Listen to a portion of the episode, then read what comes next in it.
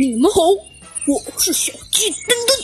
今天由我小鸡墩墩继续给你演播《小鸡墩墩探案记》钻石失窃案第一集。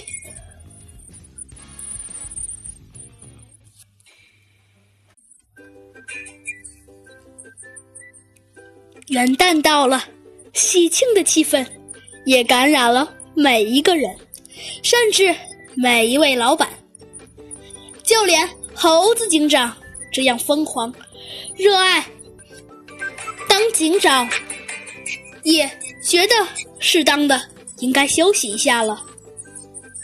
哦，你说什么？放假半天？平时。也比较喜欢当警察的小鸡墩墩稍微有点不乐意了。确实，他很喜欢当警察，但是毕竟啊，他才十岁左右，这样一直每天都不睡觉，必须强烈工作，还是让他非常疲劳。就在这时，忽然，今天的新闻播报器。突然响了起来。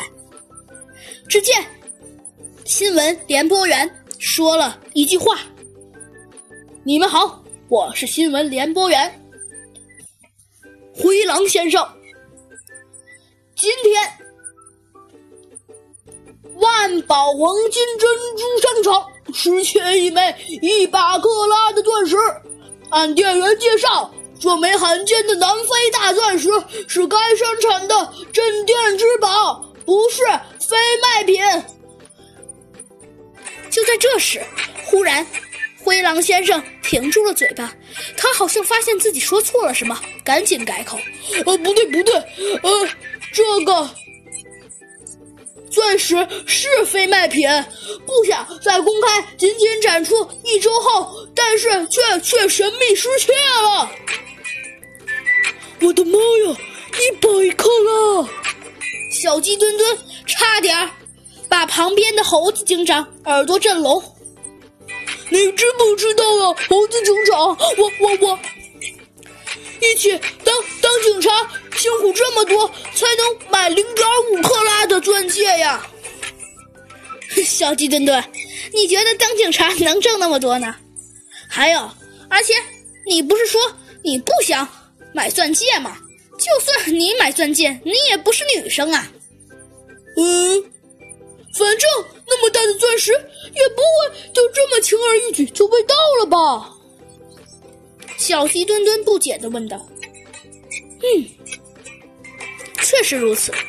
小鸡墩墩，今天我交给你一个任务，怎么样？哦，好的，好的，警长，你快说吧，什么任务？呃，是让我是让我去隔壁的警局，兔子警长还有弗兰熊那里，让他们也来，还是呃，还是去另外那些警局通知他们，呃，让我们说我们很快就要到那里。还有，小鸡墩墩，呃，都不是。呃，那猴子警长，你让我干？呃，我想让你去侦破这次案件。什么？小鸡墩墩这一嗓子，差点把猴子警长吓得一下子坐在了地上。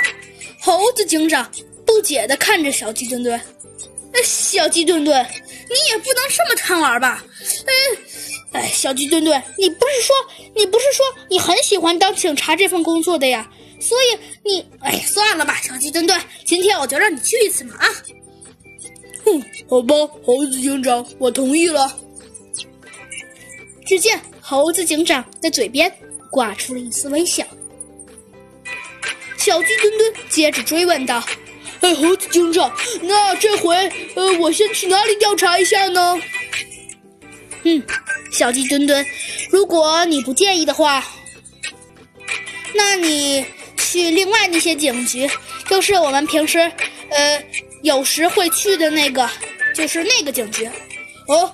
你说的是那个、那个，你说的那个什么莫那个家伙的警局？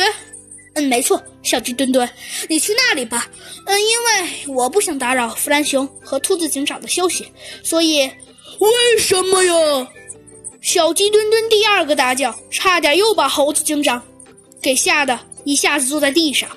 猴子警长这回真的有点生气了，他挑了挑眉毛，有点非常不乐意的说道：“哎呀，小鸡墩墩，你，哎。”猴子警长本来还想说：“你就不能工作一会儿吗？”